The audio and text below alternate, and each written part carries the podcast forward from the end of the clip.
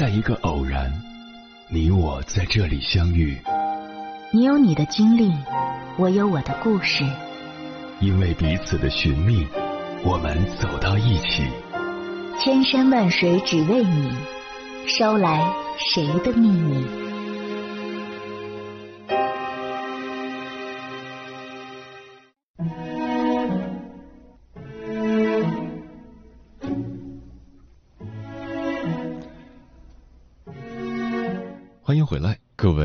行者，这里是正在直播的中国交通广播心灵夜话栏目《千山万水只为你》，深夜不孤单，我是迎波，我要以黑夜为翅膀，带你在电波中自在飞翔。俗话说，人生如戏，每个人都是自己人生这场戏的编剧、导演和演员。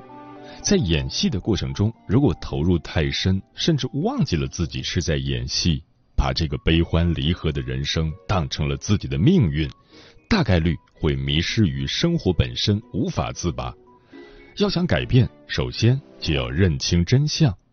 你要记得，你有随时更换剧本的自由意志和权利。你也可以改变游戏玩法，用更有创造力的方式去玩这个游戏。若想闯关成功，就要知道自己是在过什么关、玩什么游戏。若想成功进阶，就要既专注又抽离，按照游戏规则的设定，正确使用你的装备，同时也要保持觉察，知道自己是在玩游戏，保持轻松愉悦的心情，别紧张，无需太过用力、太过执着，否则会妨碍你享受游戏本身。说到游戏，不能不提一部与游戏有关的电影《失控玩家》。该片讲述了一个孤独的银行柜员发现自己其实是某大型电子游戏的 NPC 背景人物后，揭露游戏厂商老板的阴谋，拯救所处的游戏世界的故事。这部电影我看了不下两遍，关于人生的隐喻里面都有涉及。接下来，千山万水只为你，跟朋友们分享的文章选自《归心之旅》，就是这部电影的影评，名字叫《如果人生是一场游戏，你是角色还是玩家》，作者轩轩。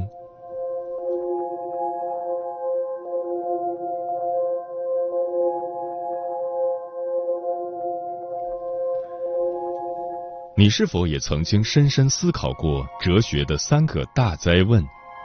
我是谁？我从哪里来？要到哪里去？也许是看了一本书，从而引发了你的思考；也许是在咖啡馆无意中聊起的话题，然后再从脑中一闪而过，不见踪影；也许是在夜里辗转难眠，空荡的内心升起一种不知从何而来的惶恐与不安。杨定一博士不止一次提到过。我们其实并不自由，全部都是注定的。连你要说一句话、抬起手，下一个瞬间要想什么，都是注定的。但同时，他也说，真正的你是远远比这个注定的你更大。如果把人生比作一个电子游戏，我们需要思考三个问题：一，你究竟是游戏中的角色 NPC，还是游戏外的玩家老天爷？二，如果你是戏中角色，你的命运是否有改变的可能？三，如果你是戏外玩家，你与你的角色是什么关系？你又为何而创造它？今天推荐一部电影给你，《失控玩家》。关于刚才的三个问题，这部电影将会一一告诉你答案。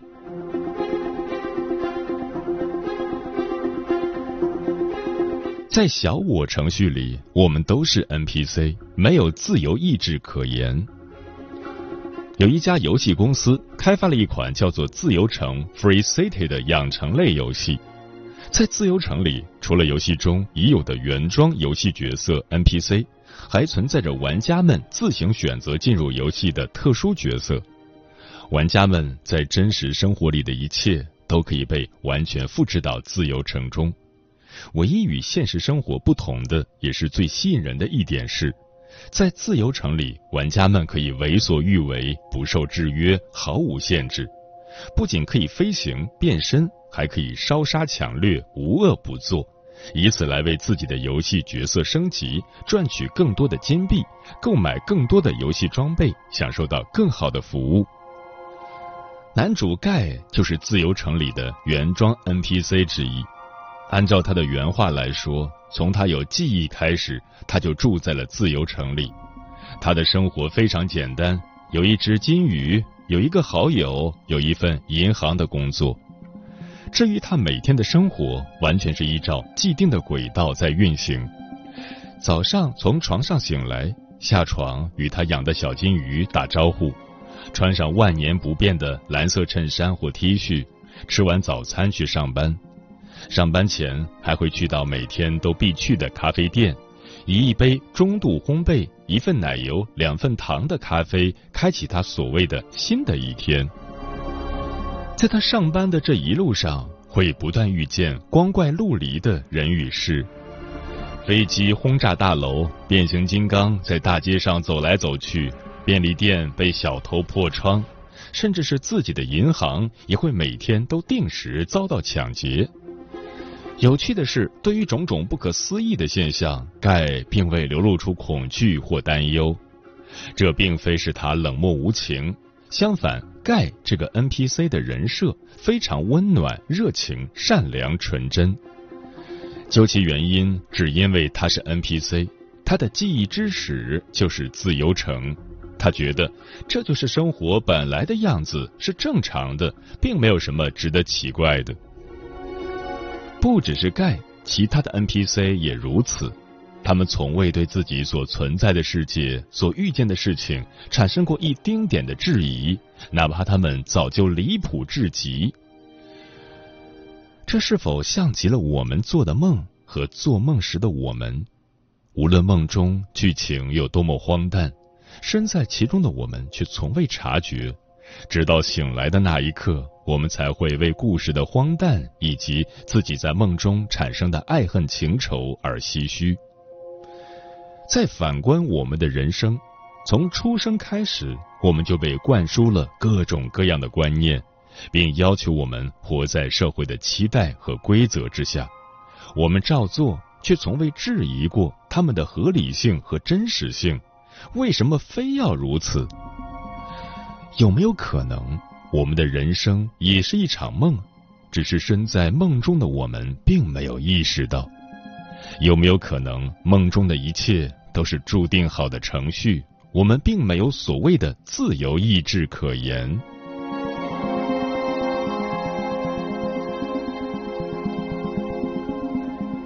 觉醒意味着未知。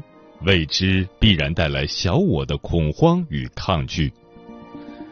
总体来说，盖对自己的生活很满意，唯一美中不足的就是没有遇到一个能让他怦然心动、为之倾倒的灵魂挚爱。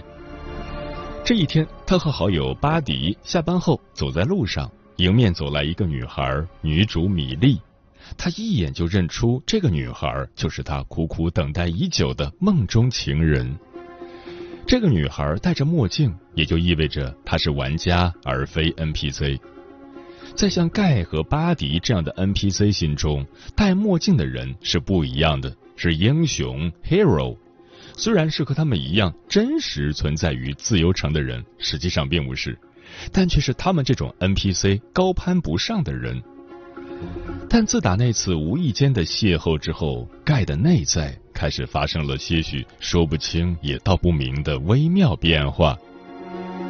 当他走到咖啡店，按照惯例需要点一杯中度烘焙、一份奶油、两份糖的咖啡时，他却说出了另一句话：“我想要一杯卡布奇诺。”话音刚落，店员懵了，整个店里的顾客也懵了。没有人会喝卡布奇诺，从未有人提过这个词。一个未知的概念闯入了众人的头脑，仿佛一颗炸弹，充满着未知的危险。店里的氛围越来越奇怪，蔓延着敌意和恐慌。盖原本只是想换个口味，结果看此情形，只好赶紧作罢。这让我想到了柏拉图《理想国》中洞穴的故事。虚假的被以为是真实的，真实的被看作是危险的，这非常符合自我的设定。自我永远对未知充满了恐惧，但真我永远只在未知中与我们相遇。还有一次，当劫匪玩家又来抢劫盖上班的银行时，本应该趴下就范的盖，正巧看到了窗外女主擦身而过的身影，顿时一股不知名的力量从他内心升起，他竟站起来对劫匪说：“不好意思，我需要借你的墨镜用一下，用完就还你。”这下不仅劫匪玩家懵了，连银行里其他的 NPC 们也懵了。劫匪以为盖也是个玩家，其他 NPC 则完全不知道盖要干嘛。因着那股爱的动能，盖最终抢过了对方的墨镜。当他戴上墨镜的那一刻，整个世界翻天覆地了。他看见了各种加血包、能量包、武器装备、橡木弹窗、金币。当他触碰到加血包时，他整个人瞬间充满能量，焕然一新。当他触碰到金钱或金币时，账户余额会在他眼前迅速增长。盖的这一举动引起了游戏公司的注意，公司员工一时间也搞不清盖到底是 NPC 还是玩家。如果是 NPC，他是不可能做出超越自己程序的行为的；如果是玩家，那又为何追踪不到他的账号？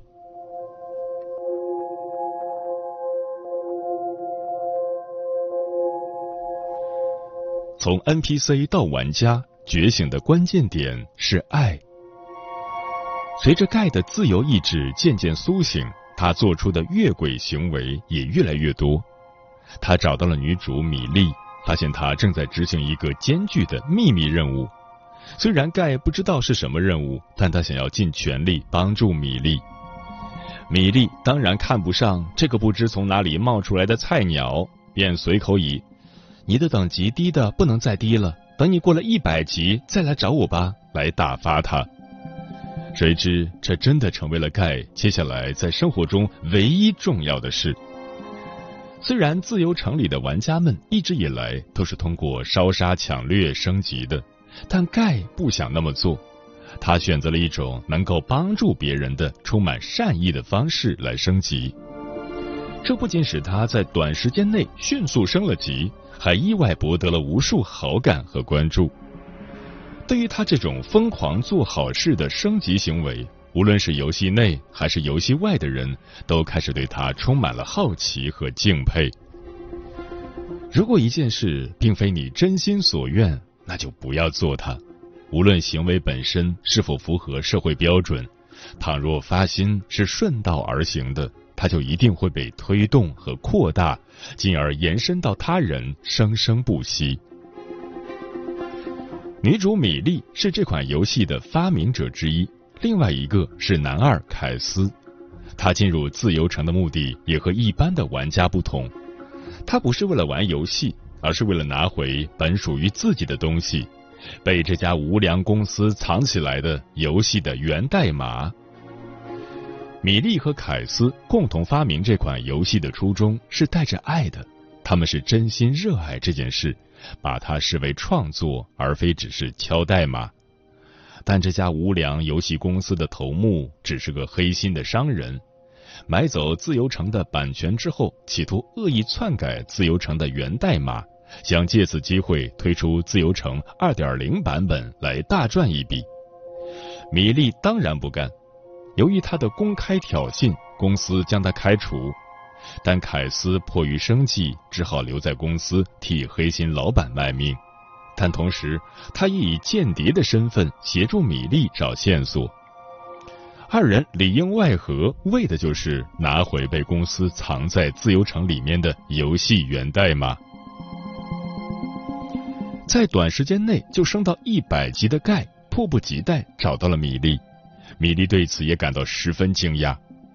盖以为米莉和他是一个世界的人，而米莉以为盖和自己一样是游戏外的玩家，所以两人的谈话实则鸡同鸭讲。但即使如此，两人却意外的投缘，很多兴趣爱好都非常相似。临别时，盖亲吻了米莉，这一吻也成为了之后盖再度迷失又再度觉醒的关键钥匙。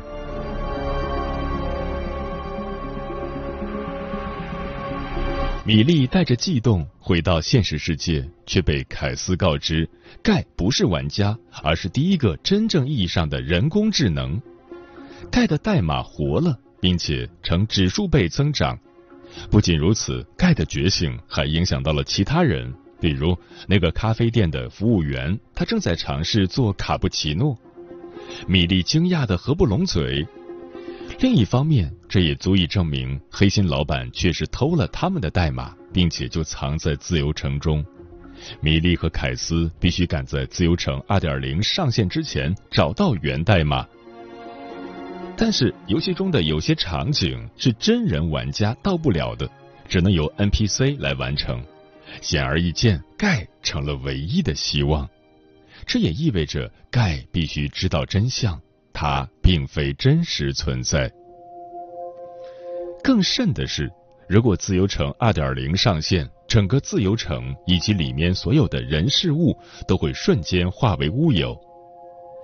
米莉别无选择，她找到盖，告诉了他真相，甚至带他参观了游戏大厅。盖一时间无法相信，也无法理解，但最令他无法接受的是。米莉认为盖对他的爱也只是程序，并不是真的。爱是程序吗？米莉或许错了。哪怕这世间一切都是注定，但唯爱不是。盖的世界坍塌了，一切都是虚无的，他丧到了极点。他找到了好友巴迪，只问了巴迪一个问题：如果你发现自己不是真人，你会怎么办？巴迪自然一头雾水，但他说：“我就是我，我现在就在这里，帮我的好友排解烦忧。就算不是真人又如何？至少这一刻是真实的，此时此地是真实的。帮助自己爱的人，还有什么比这更真实？”听完巴迪的话，盖顿悟，他决定顺遂真心而活。于是他拉上巴迪，打算一起去帮米莉找出代码。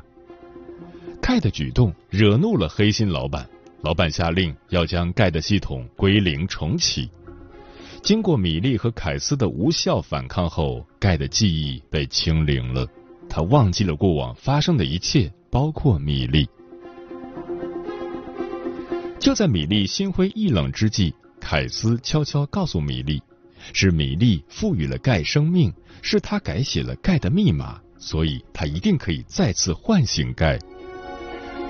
离自由城二点零上线只有不到二十四小时了，米粒再次出现在盖的面前，使出了浑身解数，好言相劝，据理力争，威逼就范，甚至让他重新戴上墨镜，亲自见证，统统都没用，盖遗忘了一切。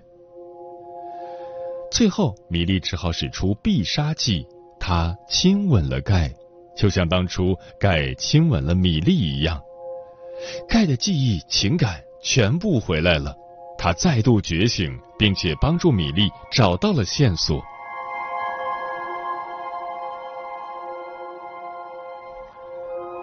我们可以无数次丧失记忆，却无法丧失对爱的感知力。但是，仅凭一人之力是远远不够的。于是，盖和米莉召集了全城的 NPC，告诉他们真相，赋予他们力量，以觉醒之光照亮了他们内在的无名。就这样，整个自由城的 NPC 全都醒了过来，都有了自由意志。他们第一次认识到，原来我可以做出不同的选择，原来我可以过不一样的人生。原来我有创造的大能，原来我的人生可以自己说了算。爱是唯一真实的力量，它让一切自由生发，然后不断推恩，不断扩大。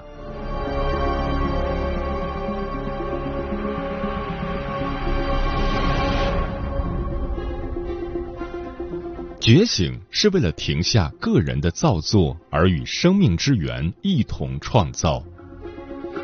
还有一个很关键的人物不得不提，那就是男二凯斯。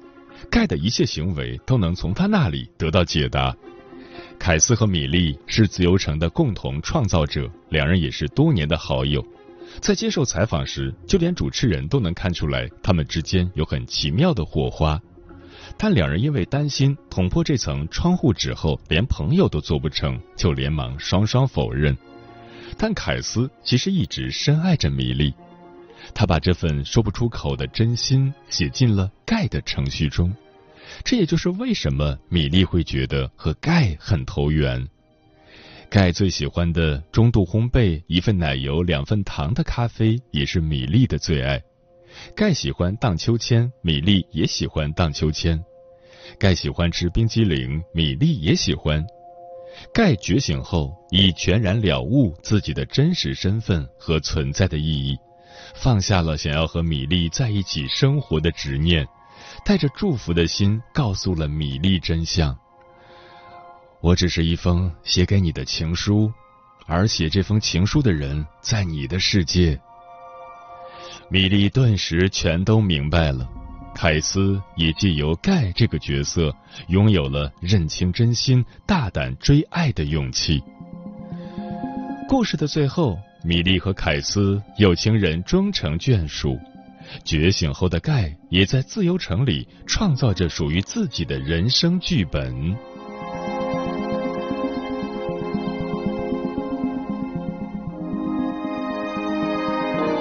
到这里，我们似乎可以回答开头的三个问题：我是谁？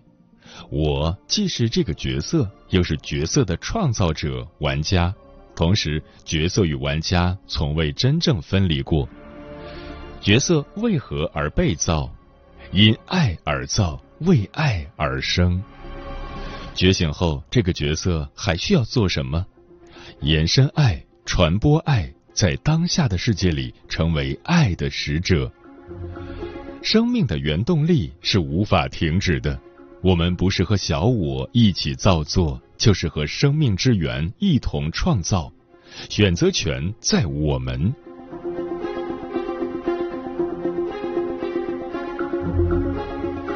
杨定一博士曾谈到，每个人都可以同时活出两种意识或两个意识的轨道。唯有当无限意识与有限肉体生命交汇，我们才能经历人类的成长过程。你自己就是演员，自己就是导演，而自己也是这个剧本的编剧。在我看来，沉浮是为了清空头脑程序，让我们逐渐清晰。其实，我们一直都拥有那个选择权。沉浮是为了让我们与创造大能接轨，迎接杨定一博士口中所说的生命的丰盛。